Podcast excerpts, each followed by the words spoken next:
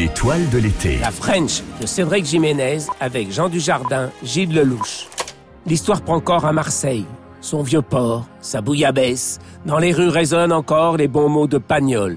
Et au loin se dresse la statue de la Vierge bienveillante. C'est ici que le juge Michel passe des mineurs au grand banditisme. L'objectif Démonter le petit trafic sous influence de Gaëtan Zampa, maître de la cité phocéenne. Le petit juge prend ses fonctions et de grandes décisions, éradiquer le fléau des rues de la ville. Accueilli avec suspicion par la brigade antidrogue, imaginant une fois de plus un coup d'épée dans l'eau, sous l'effet d'annonces tonitruantes. Le juge Michel connaît les dégâts de la fée héroïne et semble bien décidé à mener la lutte par tous les moyens. À partir d'aujourd'hui, vous n'êtes plus juge des mineurs. Je vous nomme juge du grand banditisme. C'est la French qui fait la loi. Et c'est une putain de pire. C'est un homme avec derrière lui une brigade nouvelle, nettoyée de ses brebis galeuses, prête à en découdre avec les caïds. La poudre et le sang deviennent les nouvelles ritournelles de la ville, les coups d'éclat et les victoires prêtent de moins en moins à rire.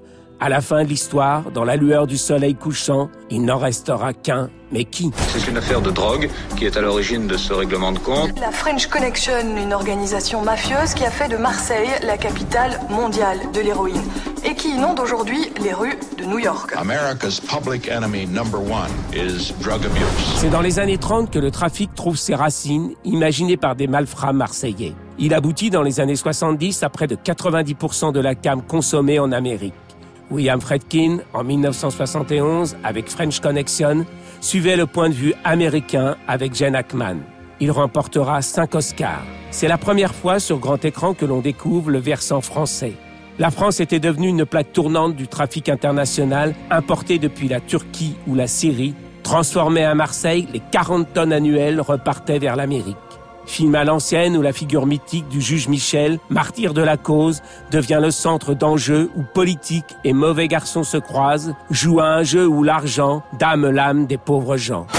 Regarde-toi, t'es excité, t'es quand tu passais toutes tes nuits à jouer au poker.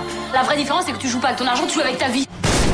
C'est le deuxième film du très remarqué Cédric Jiménez, entouré de toute une pléiade d'acteurs français, bousculant moins les codes que dans son précédent film, Aux yeux de tous, avec d'autres sujets sur le grand banditisme. Le cinéma français renoue à l'époque avec son âge d'or, Borsalino, etc. Nous connaissons la fin de l'histoire. La mort en 1981 du juge Michel, assassiné en plein Marseille. Tony Zampa, lui, se retrouve en prison en 1983 et meurt en 84 suite à une tentative de suicide. Ok, lancez l'intervention.